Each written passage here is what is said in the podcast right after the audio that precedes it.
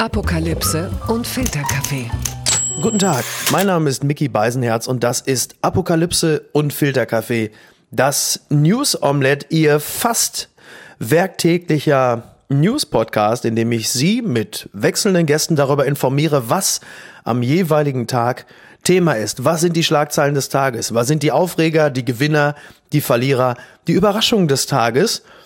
In diesem Podcast informieren wir Sie über alles, was berichtenswert ist, dass Sie gut informiert in den Tag gehen und möglicherweise den ein oder anderen schlauen Gedanken mitnehmen und möglicherweise vielleicht sogar auch ein bisschen lachen können.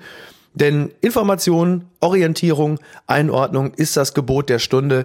Und hey, wer könnte Ihnen das besser liefern als die, als der Mann Ihres Vertrauens?